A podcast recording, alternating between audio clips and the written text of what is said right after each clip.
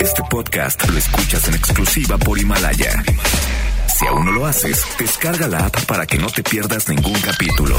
Himalaya.com. MBS Noticias presenta a Víctor Sánchez Baños, el trasfondo de la política y los negocios. Comenzamos.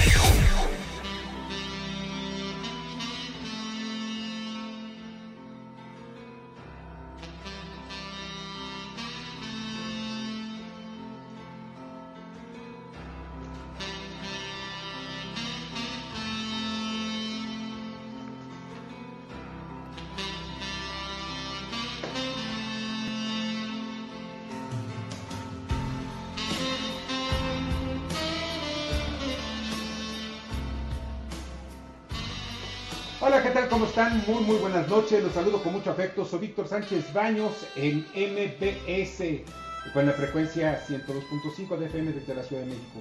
Durante una hora juntos analizaremos y discutiremos la información de los asuntos de poder y dinero, así como las de la salud, que son muy importantes, que le harás escuchar las mañanas. Sintonízanos en vivo, en streaming, en MBS Noticias. Está conmigo desde su casa la senadora Josefina Vázquez Mota. ¿Cómo estás, Josefina? Muy buenas noches. Eh, parece ser que... Josefina, no la escucho. Bueno, está también Bernardo Sebastián. Bernardo, Bernardo qué gusto, buenas noches. Ah, hola, ¿qué tal? Josefina, qué bueno, muy buenas noches. Bernardo, y en el estudio, Carmen Delgadillo. Hola, ¿qué tal? ¿Cómo están ustedes? Muy buenas noches, ya listos para iniciar esta transmisión. Quédate en casa y no se te olvide que MBS está contigo en casa. Debate. Comunícate. Comenta a Víctor Sánchez Baños en MBS. Twitter, arroba B. Sánchez Baños y arroba MBS Noticias. Bueno, siguen los casos de muertes. Pero... Sí, ¿Escuchan? Es porque ya saben, esto de estar trabajando desde casa siempre complica un poquito las cosas, pero eh, escuchemos la frase motivacional de todos los días. Sí, hola, hola. Elige la mejor manera de vivir. La costumbre te la hará agradable. Pitágoras, filósofo romano. Siguen los casos, siguen los casos de muertes provocadas por neumonías atípicas. Entregan cuerpos con síntomas de COVID, pero no les realizan pruebas a los cadáveres y generalmente la violencia del virus es tal que las personas fallecen antes de la llegada de los resultados de las pruebas. Suman 1.069 muertos, superamos la línea de los 1.000 víctimas. De acuerdo al Centinela, al plan Centinela o, este plan que, que, utilizan alterno, podríamos tener hasta más de 90.000 casos de enfermos. Ante la crisis, el gobierno federal propuso, puso en marcha una estrategia para producir ventiladores, respiradores para la atención de las víctimas del coronavirus. ¿Cómo están las cosas en playa? Perdón, y esto vamos a platicar con la reportera Ernestina Álvarez de MBS. Ernestina. En un momento no, más lo vamos a tener, eh, Víctor, sí. en unos minutitos lo vamos a enlazar. Ah, perfecto. Y también vamos a tener, vamos a platicar con Ana Rico, responsable de la comunicación de Instagram, con Ernestina Álvarez, ya saben, la reportera, que va a hablar sobre este asunto donde Elena Álvarez Bullila quien es directora de CONACID, explica esto de los ventiladores. Hay muchos temas y también con, el empresario Hugo Álvarez Juan, eh, que es un empresario de Playa del Carmen, Ana Rico, responsable de comunicación de Instagram. ¿Cómo están las redes sociales? Hay muchas cosas que tenemos que platicar el día de hoy. Pero estamos peleando en México y el mundo una guerra para salvar a miles de seres humanos. Este es el parte de guerra de México y el mundo con Alex de la Rosa. En el Frente México, 1.069 muertos, 11.633 contagiados. En el Frente Mundial, 188.437 muertos, 2.699.338 casos confirmados. Estados Unidos tiene más de 50.000 fallecimientos. Siguen España, Italia, Alemania, Reino Unido y Francia. ¿Y cómo está la trinchera mexicana, Carmen Delgadillo? Científicos mexicanos descifraron el genoma de dos variantes del coronavirus que provocan el COVID-19 al analizar algunos viajeros que regresaron desde Europa. El gobierno mexicano publicó en el diario oficial de la Federación el plan de austeridad para enfrentar la crisis de COVID. El subsecretario de Salud, Hugo López Gatel, estimó que morirán alrededor de 8.000 mexicanos por pandemia de COVID. De los 3.157 casos confirmados de COVID-19 en la capital del país, 570 permanecen intubados de acuerdo con Claudia Sheinbaum. El próximo lunes iniciará la entrega de los 3 millones de créditos por 25 mil pesos a pymes para enfrentar la crisis por COVID. Alerta roja en cárceles en la Ciudad de México por el virus. Carmen, y en el frente mundial, ¿qué es lo que está pasando? La de, una viróloga de Wuhan alerta que el coronavirus muta muy rápido. El de Nueva York ya no es el mismo que el de China. China puso en cuarentena a 10 millones de personas ante un rebote de COVID-19. La Unión Europea creará un fondo de recuperación económico ligado al marco financiero plurianual para afrontar la crisis. 26.4 millones de estadounidenses solicitaron subsidios por desempleo ante la crisis del COVID-19.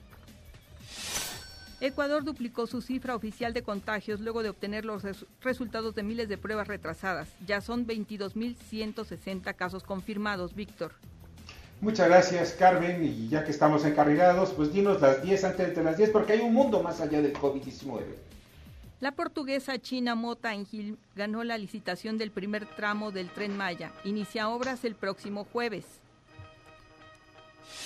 La secretaria de Energía, Rocío Nale, dijo que la refinería en Dos Bocas va y no se detiene y que especialistas nunca han recomendado cancelarla. MAPRE Economics previó que la economía mexicana caerá entre 3.9 y 12.5% este año. Profeco va contra 23 supermercados y tiendas de autoservicio por alza de precios. El SAT extendió hasta el 30 de junio el plazo para presentar la declaración anual de personas físicas. La Organización Mundial de la Salud informó que 80 países introdujeron restricciones a las exportaciones de suministros médicos. La Comisión Nacional de Hidrocarburos aprueba tres pozos exploratorios a Repsol, Pemex y Pantera. Invertirán 146 millones de dólares. Interjet llegó a un acuerdo con el SAT para pagar sus adeudos. Sigue el inmueble de la Fundación Miguel Alemán embargado. Ricardo Agüed no ha renunciado a la Administración General de Aduanas. Es la información, Víctor. Muchas gracias, Carmen. Carmen Delgadillo. ¿Y cuál es la situación de los mercados y la economía con Fernando Maxuma? La Bolsa Mexicana de Valores ganó 0.05%. La acción ganadora fue Grupo Alsea con 14.71%. La perdedora Crédito Real con 6.19%. El Dow Jones avanzó 0.17%. La mezcla mexicana de exportación se vendió en 8.54 dólares por barril, un ascenso del 18.78%. El dólar se vendió hasta en 25.46 pesos, una ganancia de 35 centavos. El euro en 27 pesos con 4 centavos. Así abre en este momento sus operaciones. El Nikkei pierde 0.88%. Shanghai desciende 0.19% y Hong Kong asciende 0.35%. Muchas gracias Fernando, te agradezco muchísimo. Pues Josefina, Bernardo, tenemos mucha información, pero hay un tema que es muy importante. La pandemia es grave porque se lleva la vida de muchos, de muchos seres humanos, pero también la crisis económica puede ser muchísimo más grave y puede generar pues una crisis superior a la que, se está, que estamos viendo con motivo de, del COVID-19.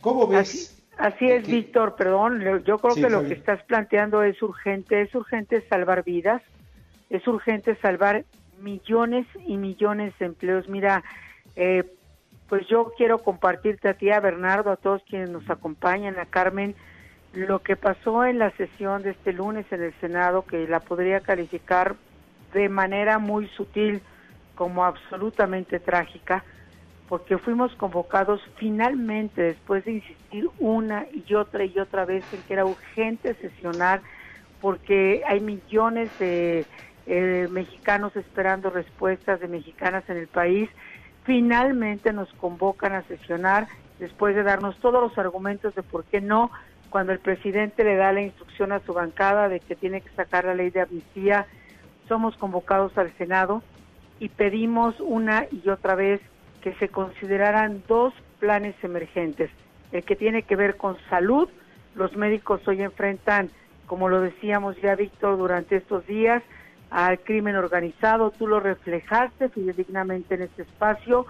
La precaria situación en que están trabajando ya la eh, parte del personal de salud está en la lista de contagios y también de fallecimientos y por supuesto esta barbarie de agresiones producto de la ignorancia.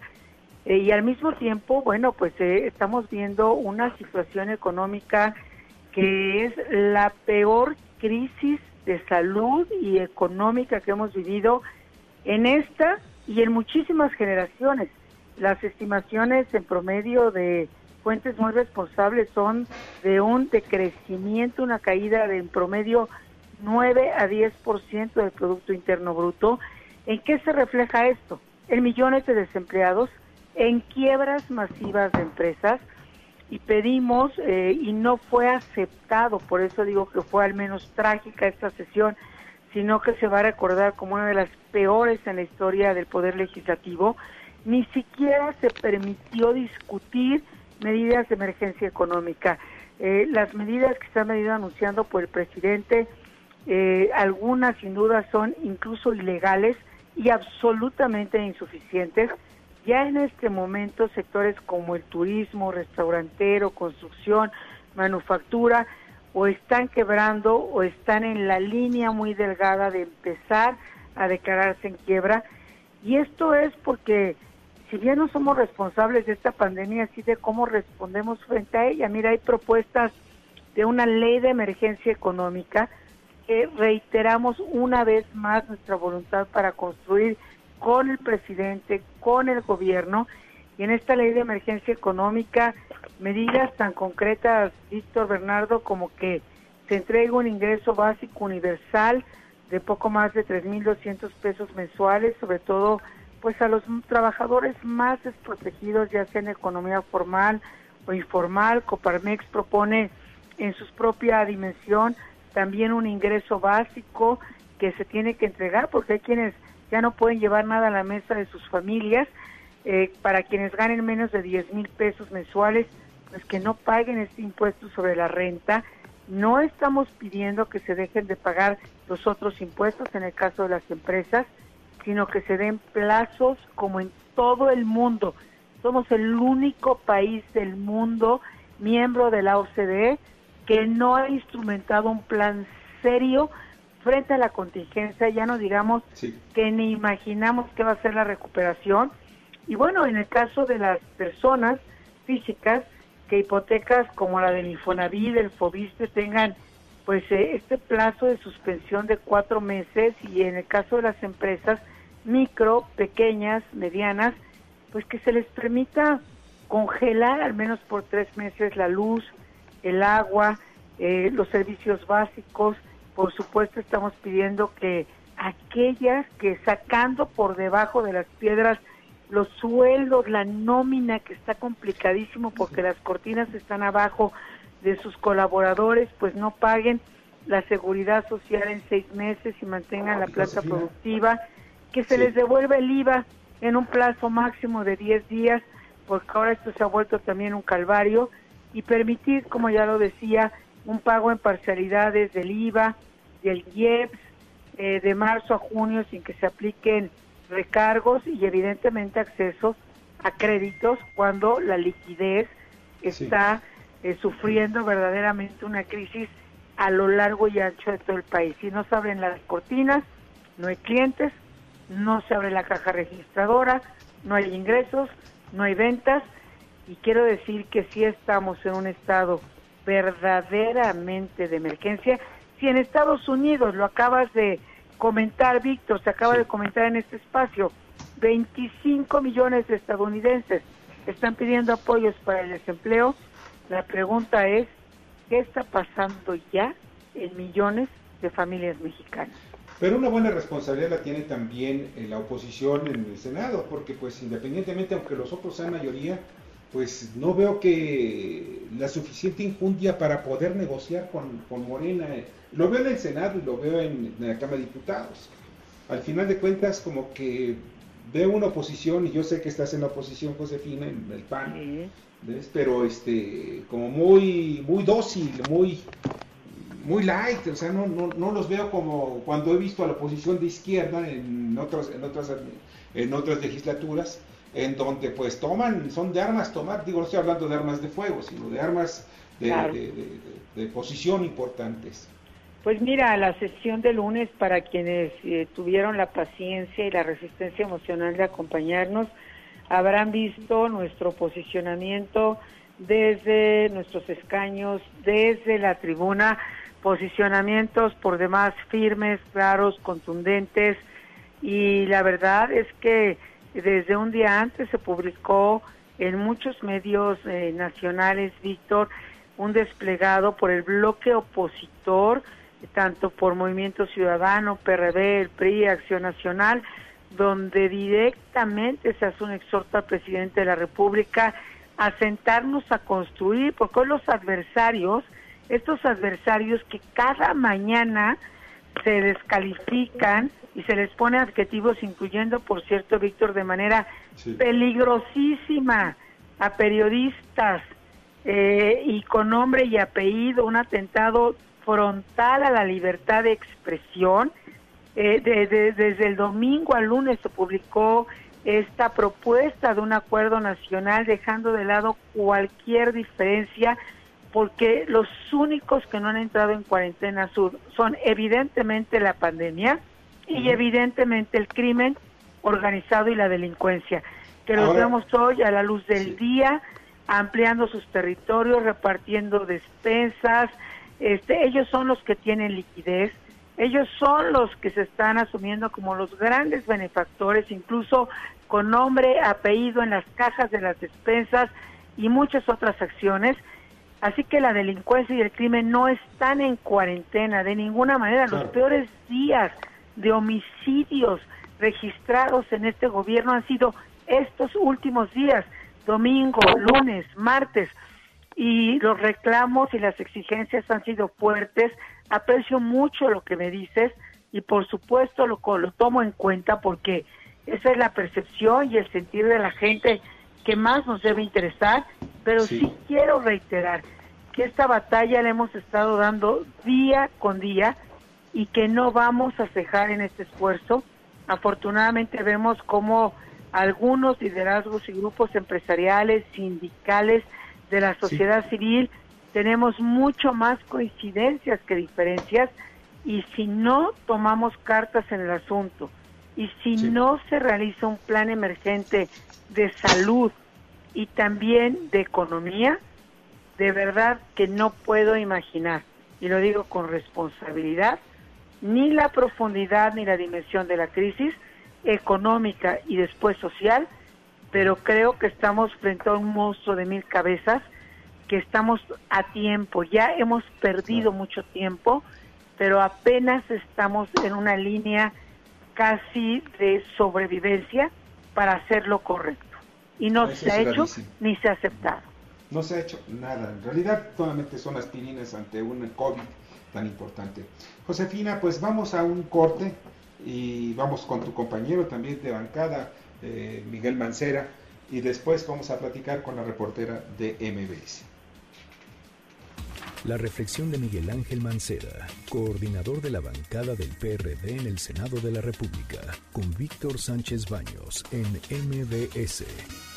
Comentarte que el grupo parlamentario del PRD ha insistido mucho en esta ley de emergencia, en esta ley de emergencia indispensable para poder salir de la contingencia sanitaria con eh, buenos resultados, con armas hacia la perspectiva triste que se advierte en materia económica. Hemos presentado esta ley en donde también se incluye la conformación de un consejo, un consejo económico que una vez terminada esta fase de, contingencia de salud, va a terminarse el Consejo de Salubridad General. Pero necesitamos otro, otro organismo plural que pueda ayudar, que pueda contribuir a todas las medidas que van a ser necesarias en nuestro país. Estamos viendo algunas medidas que se toman aisladamente, pero lo que, lo que necesitamos es que una ley pueda respaldar también todo esto que está señalando el Ejecutivo y que no sea solamente a través de decretos, sino precisamente a través de la disposición de una ley como es esta ley de emergencia que estamos planteando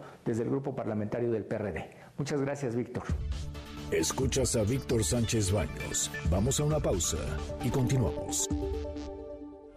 Víctor Sánchez Baños en MBS Noticias. Continuamos. Ahora vamos con el dato útil. La encuesta mundial sobre seguridad en Internet reveló que 8 de cada 10 usuarios se preocupan por su privacidad en línea, el 53% está más preocupado que hace un año y el 52% cree que su gobierno no los protege lo suficiente.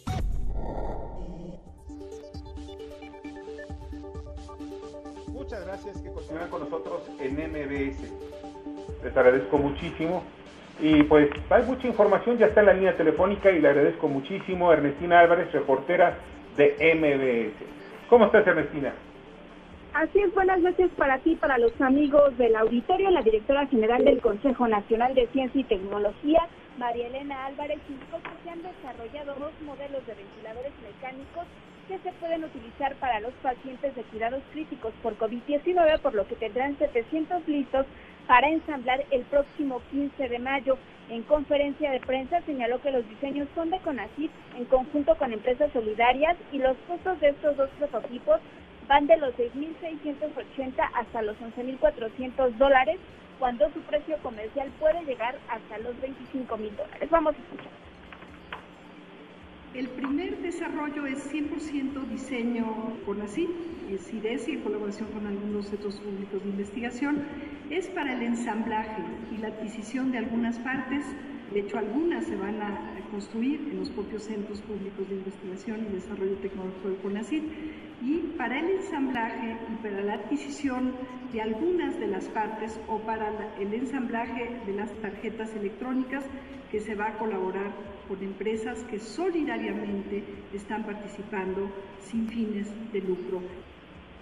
La directora de CONACYT que son dos los prototipos de ventiladores que podrían obtener el permiso de COFEPRIS para usarlos en esta emergencia sanitaria. El primero es un modelo llamado MIT, que se realiza con una alianza con Grupo Safran, que son empresas aeroespaciales francesas encargadas de conseguir las tarjetas electrónicas, y también con una empresa mexicana llamada Vigitec, que ayudará en el ensamblaje. Este ventilador tendría un costo de 6.680 dólares y se fabricarían 200 para esta emergencia sanitaria. El segundo equipo es el modelo mexicano Gatsby, que significa suspiro en otomí. Es ensamblado por la empresa Zodiac y Divitec. Dará la capacitación de personal médico. El costo de este ventilador va de los 9.609 a los 11.400 dólares y de este se van a fabricar cerca de 700 precisamente para atender a pacientes que lleguen a cuidados críticos por coronavirus. Hasta aquí el reporte. Fíjate que, Cristina, hay algo que a mí me parece interesante. El precio de los, de los respiradores en el mercado internacional en momentos de que no son críticos es entre 5 y 6 mil dólares y hay varias empresas, entre ellas chinas, de fabricación china. Hay una que está trabajando en, en Tijuana y pues ese es el, el precio promedio de venta.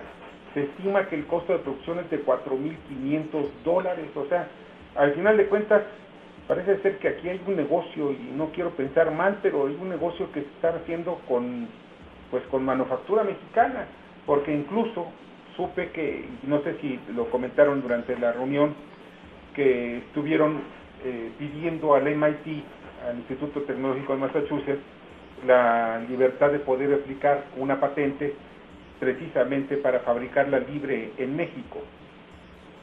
En esta conferencia de prensa señalaron que aún están analizando 25 prototipos, pero que esos no han avanzado, sobre todo con los permisos que se requieren de COFEPRIS para empezarlos a operar en los hospitales. Aquí dieron a conocer que, de acuerdo pues a las cifras que maneja el gobierno federal en esta conferencia que realizan todos los días sobre el tema del coronavirus, señalaron que los ventiladores comerciales o las cifras que nos dieron a conocer van de los 15 mil hasta los 24 mil dólares, que según ellos pues es lo que tiene el, el costo de esos ventiladores en el tema comercial. Y ellos señalaron que sí había una disminución, toda vez que uno de estos prototipos pues son, cuesta cerca de 6.800 dólares. Bueno, así estamos entonces en las nubes de las cuentas. ¿Alguna pregunta, Bernardo? Me parece ser que no estamos. Aquí estoy. ¿Aquí estás? No, en realidad no tengo una pregunta en general, sino es más así como que al aire, ¿cuándo te, se tendría entonces estimado que se entregan estos respiradores? Eh, los ventiladores se, se entregarían eh, cerca del 15 de mayo y esto es una vez que COFEPRIS les dé los permisos, el 15 de mayo ellos los entregarían y los irían a ensamblar a los hospitales que la Secretaría de Salud determine y señalan que pues ahí todavía darían una capacitación al personal médico sobre cómo usarlo. Bueno, Ernestina, muchísimas gracias. buenas noches. Muy buenas noches. Gracias. Ernestina Álvarez, reportera de MBS Noticias. Y una vez más, COFEPRIS está bloqueando nuestros permisos. ¿Qué no pueden hacerlo rápido? ¿Qué tienen tanta burocracia? Bueno, pues fin. Ya, ¿para qué hacemos para...? Vamos al comentario de Jorge Eduardo González Guaida en materia fiscal. La reflexión de Jorge Eduardo González Guaida, doctor en Administración Financiera, con Víctor Sánchez Baños en MBS. Quisiera comentarte una situación que está pasando en relación a la parte de los impuestos y unos amparos que se han promovido por parte de particulares en relación a la parte del definimiento de pagos de impuestos a nivel federal. Estos eh, amparos han tenido unas sentencias provisionales relacionadas a que le están dando al presidente un tiempo para que él, por medio de un decreto, por medio de una resolución, pueda dar ese definimiento de impuestos. Cabe aclarar que el Código Fiscal de la Federación menciona que el presidente es la persona indicada para, en algún momento, por medio de algún decreto o resolución miscelánea, diferir el pago de los impuestos. Y en este caso, por lo que estamos viviendo ahorita en, en, en la parte del COVID, 19, en este caso los contribuyentes están esperando este tipo de beneficios y que pues desgraciadamente no se están llevando a cabo y por eso los particulares pues están ingresando este tipo de amparos que para mi punto de vista no van a proceder, serán totalmente pérdida de tiempo. Entonces es bueno que, la ciudadanía sepa que en caso de que quisieran ingresar este tipo de amparos pues no procederán y hay que esperar a que la autoridad, que yo espero que sí lo haga, por medio de un decreto o una resolución, haga esta situación de deferimiento. Te mando un cordial saludo y buenas noches. Escuchas a Víctor Sánchez Baños. Vamos a una pausa y continuamos. Víctor Sánchez Baños en MBS Noticias. Continuamos. Ya regresamos con el dato inútil. Las razones más comunes para no confiar en la imparcialidad de los algoritmos de las redes sociales fueron la poca transparencia, percepción de ser manipulados desde el diseño y la falta de factor humano. Muchas gracias, de verdad les agradezco muchísimo que estén con nosotros esta noche, una noche pues complicada con cuestiones técnicas, pero oye, miren, no se preocupen, esto lo estamos resolviendo. Al final de cuentas, así son las cosas. Miren, hay algo que es importante ver sobre lo que está pasando en las casas.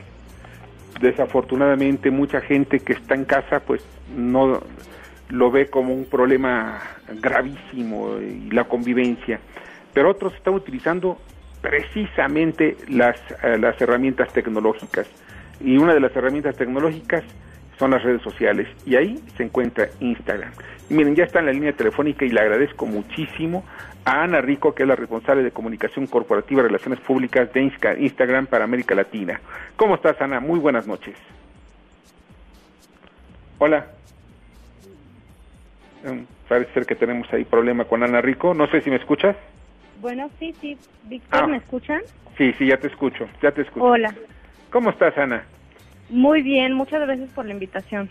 No, pues gracias a ti porque, pues mira, definitivamente Instagram es una de las herramientas para todo, hasta para quitar la depresión. Ahí te metes y empiezas a ver las fotos de tus amigos, de tus de tu familia o para pues, de alguna forma también. ¿Cómo Bernardo te escuché? O también para generar depresión porque mucha gente le entra el síndrome en el que ven que su vida no es tan padre como la que otros pintan o que sus contemporáneos tienen más éxito y eso les puede generar una depresión. Y precisamente es, es lo que, bueno, anticipándome a todo, lo que le quería preguntar a Ana. ¿Cómo ha sido la respuesta que ha tenido Instagram en este momento de cuarentena? Porque mucha gente, pues en realidad, aparte de que es una startup y que están generando por ahí dinero, también es una forma de poder tener contacto con sus con su gente cercana. ¿Qué tanto se ha incrementado en estos días? Claro. Bueno, pues nosotros sabemos que la gente en estos momentos está utilizando mucho Instagram para estar conectado con sus seres queridos, con sus intereses, y para entretenerse. Así que nosotros lo que estamos buscando con, con algunas actualizaciones que, que más adelante les voy a platicar eh, es brindar una manera más fácil para que la gente pueda utilizar la plataforma en sus distintas versiones. Eh, definitivamente hemos visto un incremento muy significativo en las vistas de los videos live. Hay muchas cuentas que están utilizando Instagram para llegar a sus comunidades, ya sea a través de no, compartiendo recetas de cocina o contando cuentos para niños, este, o haciendo ¿no? eh, talleres de manualidades, etcétera. Realmente ha sido un momento en donde la gente está recurriendo a la plataforma para conectar. Y la relación que tienen pues los enfermos de COVID, porque esto también se ha dado en otros países, sobre todo en Europa, están utilizando también algunos enfermos de COVID con sus familiares, con la gente que ellos aman. ¿Esto ya es factible, ya está haciendo, perdón, en América Latina? Eh, bueno, nosotros en Instagram contamos con los mensajes directos, como me imagino que ya lo saben, entonces ahí, por ejemplo, es una manera en la que la gente interactúa ya sea uno a uno o, a través de chats grupales eh, con sus seres queridos. Entonces, por supuesto que esto es desde gente que está padeciendo no el, la enfermedad del COVID hasta, hasta cualquier otra persona. ¿Qué consejos das para el mejor uso, optimizar el uso de, de Instagram? Bueno, creo que Instagram es una plataforma que, que tiene muchísimas distintas este, superficies, por así decirlo. Sí. Eh, nosotros tenemos, Instagram cuenta con el feed, que es este, una manera en la que puedes, por, por ejemplo, compartir como tus momentos más destacados. Nosotros tenemos stories, que es como para compartir tu día a día, eh, de una manera un poquito más eh, sin producción, ¿no? Eh, para compartiendo lo que estás haciendo. Tenemos los videos en vivo, que de hecho es una de las actualizaciones que hicimos en los en las semanas anteriores, que ya se puede ver y comentar los videos en vivo a través de la versión web de la plataforma. y también contamos con IGTV, que es para video de largo formato, ¿no? Entonces, realmente, pues aquí el consejo sería utiliza todo lo que la plataforma te ofrece, ¿no? O sea, sé creativo, utiliza las herramientas creativas, los stickers, el feed, stories, etcétera. Ana, una pregunta, pues más que nada como con el con ganas de pensar en negocio, porque en este momento mucha gente está pasando, pues está teniendo problemas económicos y está pasando momentos de mucha ociosidad. ¿Hay algún consejo que pueda dar Instagram como plataforma para generar ingresos a estas personas? Claro, bueno, nosotros contamos con el perfil de negocios para, para las cuentas de gente que tiene un negocio, de emprendedores, de, empresas grandes y pequeñas. Em, y, y, tenemos varias, varias herramientas que, por ejemplo, tú puedes entender a través de los insights quiénes son quienes te siguen, eh, en dónde está tu audiencia, etcétera. Y obviamente Instagram sirve como un, como un escaparate, ¿no? Para muchos negocios, o sea, tal cual tómalo como la oportunidad de tener una vitrina virtual en una plataforma que llega a millones de personas. Y dentro de, ese abanico de personas que a las que llega Instagram, ¿cuál es el perfil eh, general de, de, quienes están utilizando Instagram en estos momentos en América Latina y concretamente en México? ¿El, el perfil de usuario? Sí, o sea, el perfil de usuario. O sea, porque sé que es tan amplio que pues es de todo tipo, es más de todas las clases sociales, pero para hacer negocio necesitas un, por ejemplo, ir un target. ¿Cuál sería el target que yo, yo pondría para utilizar Instagram? Mira, realmente no hay un target. O sea, eh, Instagram, lo que está pasando en, en, en el mundo no eh, físico está pasando en la plataforma. Entonces realmente nosotros vemos que hay personas de todas, o sea, de distintas edades, de distintos grupos demográficos, con distintos intereses. Instagram se caracteriza por ser una comunidad de gente que comparte sus pasiones, ¿no? Entonces, realmente eh, tú puedes ser un negocio de comida o de bicicletas, por ejemplo, o sea, hemos trabajado con, con distintas eh, pequeñas empresas de todos tipos y de todos rubros, ¿no? Que llegan a, a, distintas a distintas audiencias que se encuentran en la plataforma. Oye, pues qué bonita frase, ¿no? Es, eh, que es una plataforma donde se comparten las pasiones. Qué bonita frase. Oye, Ana, pues no sabes cuánto te agradezco que hayas estado con nosotros esta noche y vamos a estar en contacto porque hay muchas cosas que podemos ayudar a muchas, a millones de personas en estos momentos a través de Instagram. Claro que sí, Víctor. Mucho gusto y muchas gracias. Que la pases muy bien. Muchas gracias. Muy buena noche. Ana Rico, responsable de comunicación corporativa y relaciones públicas de Instagram América Latina. Y pues vamos a responsabilidad social corporativa. Gracias, Víctor. Muy buena noche. Te comparto que Beulus, bajo la dirección de Francisco Torres Luquín, con cobertura nacional en la operación y mantenimiento de infraestructura técnica, soluciones de eficiencia energética y cogeneración de energía eléctrica y térmica, es una de las empresas que impulsan el crecimiento de este sector en el país. Con el respaldo del BID y el Fondo de Tecnología Limpia lleva a cabo proyectos de financiamiento de eficiencia energética hasta por 125 millones de dólares. Así se convierte en una opción para empresas que puedan ahorrar energía en estos momentos de emergencia sanitaria por el COVID-19. Hasta aquí la responsabilidad social corporativa, Víctor. Gracias y que tengan muy buena noche. Muchas gracias y buenas noches, eh, Kimberly Zafra. Y pues vamos ahora a un corte pero eh, antes del corte vamos con Jorge Gordillo, analista de economía y bolsa, para ver qué es lo, cuáles son sus impresiones.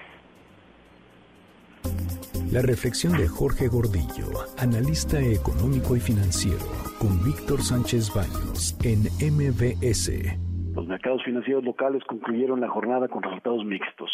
la bolsa de valores eh, reflejó un aumento marginal de 0.05 con respecto al cierre de ayer, mientras que el peso mexicano cotizó en un rango alto entre los 24.33, 24.86 spot interbancario, para al final cerrar alrededor de los 24.81, una depreciación de 34 centavos respecto al cierre de ayer.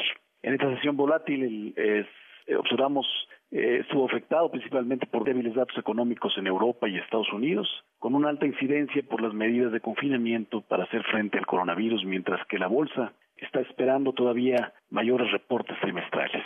A lo anterior se le sumó los vaivenes en el precio internacional del petróleo, donde el West Texas Intermediate subió más de 15% y ahora cotiza en 16 dólares por barril.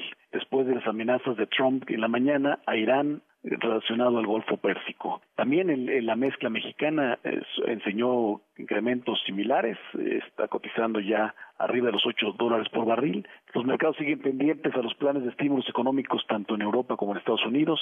En Estados Unidos legisladores aprobaron un paquete nuevo de ayuda por 480 mil millones de dólares en cambio, en Europa se acordó en marcha un fondo de reconstrucción, pero todavía no hay consenso en la cantidad exacta que se debe hacer. Por último, con el tema, con relación al tema de COVID, de acuerdo al diario Financial Times, el fármaco experimental de Gilead Science para el coronavirus fracasó en su primera prueba clínica aleatoria. El ensayo chino mostró que el antiviral Redesivir no mejoró la condición de los pacientes ni redujo la presencia del patógeno en el torrente sanguíneo. Comentamos esto porque había generado mucha euforia o optimismo en los mercados financieros esta noticia de que Gilead se acercaba a una a un tratamiento efectivo ante el ante el virus y este esto pondrá pues este otra vez dando pasos atrás y seguirán siendo otras empresas las que están buscando esta solución vital para que la economía regrese a su normalidad. Hasta aquí mis comentarios del día de hoy, Víctor. Buenas noches. Escuchas a Víctor Sánchez Baños. Vamos a una pausa y continuamos. Víctor Sánchez Baños en MBS Noticias. Continuamos. Continuamos con el dato feo. Según la encuesta mundial sobre seguridad en Internet, los ciudadanos alrededor del mundo ven cada vez más a sus gobiernos como una amenaza a su privacidad. Muchas gracias, que continúe con nosotros en MBS. Y miren, ya está en la línea telefónica el arquitecto Luis Hugo Juan, quien es, pues reside en Calle del Carmen y pues está viendo todo el panorama que existe, realmente nada alentador en este paraíso. ¿Cómo estás? Muy buenas noches, eh, eh, Hugo. ¿Qué tal, Víctor? Buenas noches, muchas gracias por la invitación y un gran saludo a todos por allá. Pues igualmente para allá, para, para te digo, para el paraíso del Caribe. ¿Qué es lo que está pasando en estos momentos en el ámbito de negocios allá en, en Playa del Carmen? Bueno, pues la situación sí está un poquito complicada con el tema de los negocios, puesto que poco a poco van cerrando las empresas ya sean medianas o hasta las mismas grandes. En mi caso, eh, para la empresa en la que trabajo, eh, cerró hace en la aproximación como un mes y medio. Eh, definitivamente no estoy yendo a trabajar. Es una empresa bastante grande, puesto que tiene zonas no nada más en, lo que es el Caribe, sino en el centro del país, en el norte del país. Por ende, también esa misma empresa pues, ha cerrado. Y es una empresa mediana. Ahora, si podemos ver eh, el tema con, con, las empresas pequeñas, digamos, taquerías, por ejemplo, sí. están viendo negras, negras por completo, están cerrando, todo está cerrado aquí en Playa. ¿Y tú crees que ya no puedan abrir? Pues es una situación realmente seria, Víctor, porque eh, primero, trataron de mantener sus, sus, sus eh, a sus trabajadores, ¿ok? Eh, como no tienen un, un, ingreso fijo, por así decirlo, como, como un día común, entonces eh, los dueños pues nos están orillando a simplemente cerrar porque ya no tienen para mantener a, sus trabajadores. ¿Y los trabajadores se van sin nada? Definitivamente, se van sin nada. Hay casos aquí de hoteles grandes, cadenas grandes, internacionales, en las cuales corrieron por completo, sin, liquidación ni finiquito, a N de personas, muchísimas personas. Eh, estamos de acuerdo que aquí lo que es Quintana Roo, sobre todo, pues es un estado en el que económicamente le aporta, eh, yo creo que el número uno en el país sí. economía. ¿Estamos? ¿Por qué? Pues en base al turismo. Claro. no cortamos actualmente con el turismo, entonces, ¿qué es lo que están haciendo las, las empresas que se sustentan de, ese tema del, del, turismo? Van para abajo. No hay nada.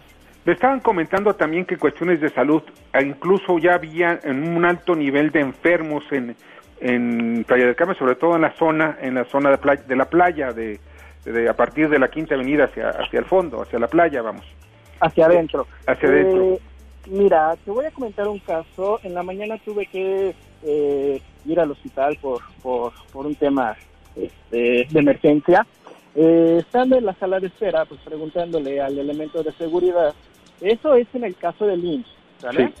Sí. Eh, pregunto yo simplemente por, por curiosidad, ¿cuántas personas estaban sustentando en el, en el hospital por el tema de COVID?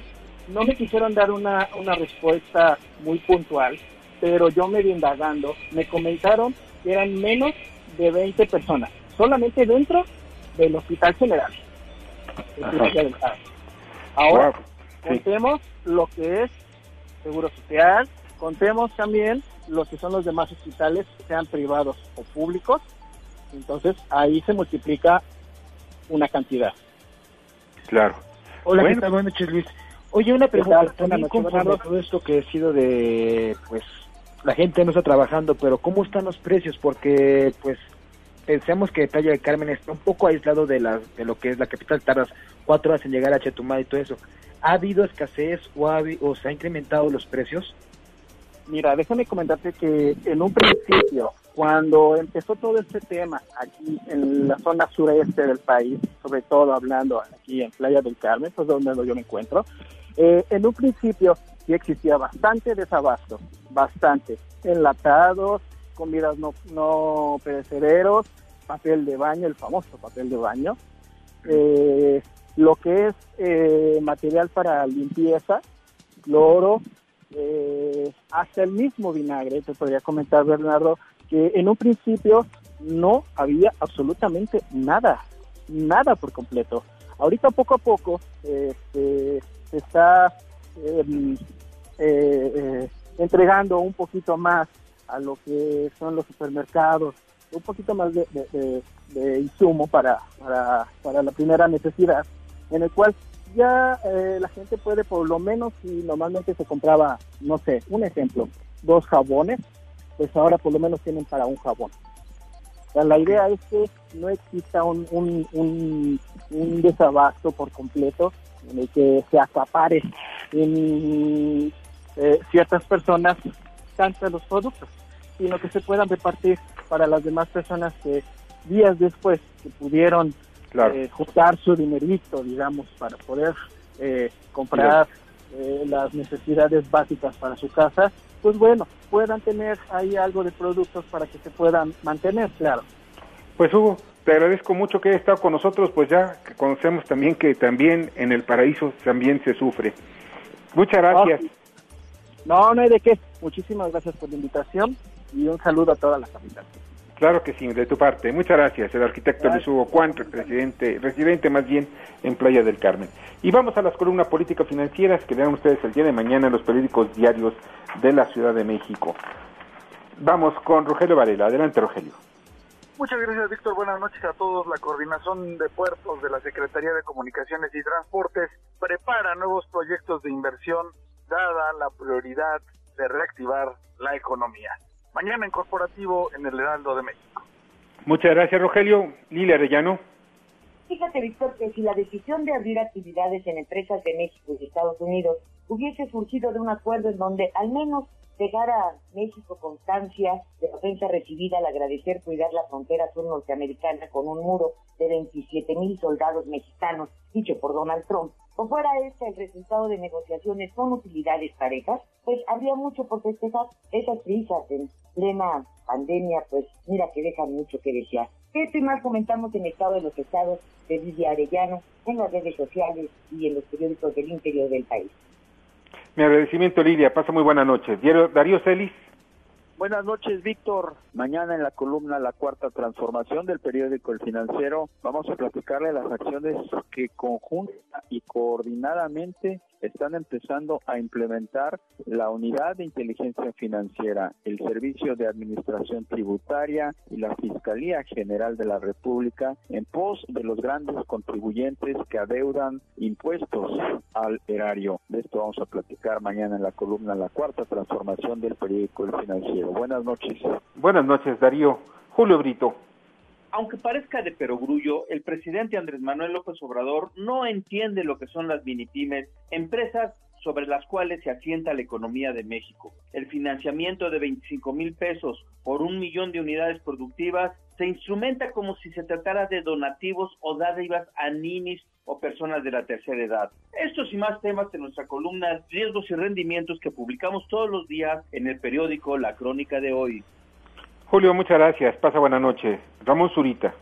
Manuel Velasco Coello, ex gobernador de Chiapas y hoy flamante senador y coordinador del Partido Verde en el Senado de la República, es el personaje del que analizamos su paso ahora como el gran estratega y la gran revelación política en México. De esto y demás platicaremos en la columna que publico diariamente en el diario Imagen de frente y de perfil. Muchas gracias, Ramón. Arturo Dam. El día de mañana en mi columna Pesos y Contrapesos en el diario La Razón, trato de responder algunas preguntas con relación a este nuevo crédito por 6 mil millones de dólares que le ha sido otorgado al gobierno mexicano. Preguntas y respuestas en torno al tema mañana en Pesos y Contrapesos en el diario La Razón. Muchas gracias, Arturo. Buenas noches. José Antonio Chávez.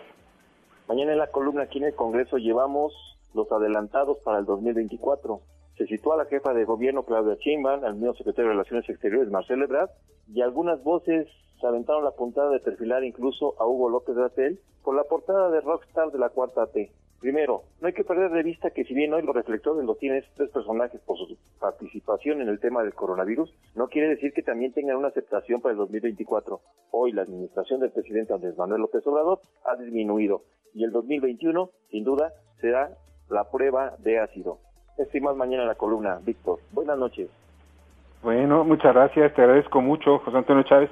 Y miren, este tema de la portada es y muy eh, interesante, donde se pone a Hugo López Gatel, el vocero de la lucha contra la pandemia del gobierno mexicano, pues se pone como un rockstar. Y lo que pasa es que un poquito nos vamos a la vida de, de Hugo López Gatel, quien mucha gente pues desconoce cuál es su trayectoria. Él, pues, es, eh, surge del CEU, pues, de aquellos que tomaron la rectoría de la UNAM, era un poquito ahí eh, de, los que movilizaban a los, a los muchachos en la Facultad de Medicina, en fin. Y ellos lograron, hicieron un grupo muy consolidado que muchos de los cehuistas se encuentran hoy dentro de la Administración Pública Federal, claro, en las, en las eh, estructuras de Morena, pero su una de las actividades que realizaba comúnmente era tocar eh, en una banda de rock. Entonces Hugo López Gatel, pues su hermano también, que él fue es un rockero profesional, pues hicieron una banda y pues de ahí eh, lograron pues tener pues cierto grupo y ciertas canciones, pero eso forma parte del currículum del que es hoy el encargado, del que da la cara más bien de toda la, la estrategia en contra del coronavirus en México. Pues interesante, porque aquí se ve la mano también de uno de los, de los arquitectos, de una de las personas que instrumentan también la política de comunicación dentro del gobierno federal. Y vamos a ver algunas sorpresas en muy poco tiempo. Pero en fin, eso al tiempo. Pues ya nos vamos, les agradezco mucho que hayan estado con nosotros. Vamos a pasar ahora a la nota, a la nota positiva. MBS Noticias, contigo en casa, tiene para ti notas positivas.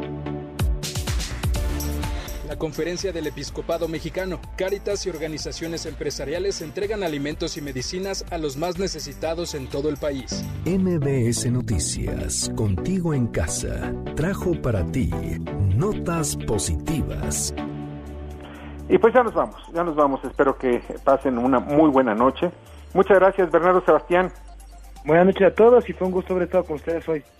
Le agradezco también a Josefina Vázquez Mota, quien estuvo en una parte del programa, nada más que tenía algunos otros compromisos que cumplir. Muchas gracias en la producción a Jorge Romero, en la información a Carmen Delgadillo, en los asistentes de redacción eh, eh, Fernando Moxuma y en los controles a Héctor Zavala. Yo soy Víctor Sánchez Baños, espero que pasen una excelente noche y de verdad, y esto no es que estemos insistiendo en algo que pues pueda ser inútil. Cuídense, quédense en casa. Si tú te quedas en casa, estoy seguro que vas a salvar una vida o muchas vidas. ¿Por qué? Porque el nivel de contagio del coronavirus es brutal y necesitamos todos estar conscientes que este es el camino, el aislamiento durante un tiempo para vivir muchos años. Muchas gracias, de veras, les agradezco mucho. Soy Víctor Sánchez Baños, espero que pasen una noche espléndida y sensacional. Las opiniones vertidas en este programa son única y exclusivamente de estricta responsabilidad de quien las expresa. MBS Noticias presentó a Víctor Sánchez Baños, el trasfondo de la política y los negocios. Este podcast lo escuchas en exclusiva por Himalaya. Si aún no lo haces, descarga la app para que no te pierdas ningún capítulo. Himalaya.com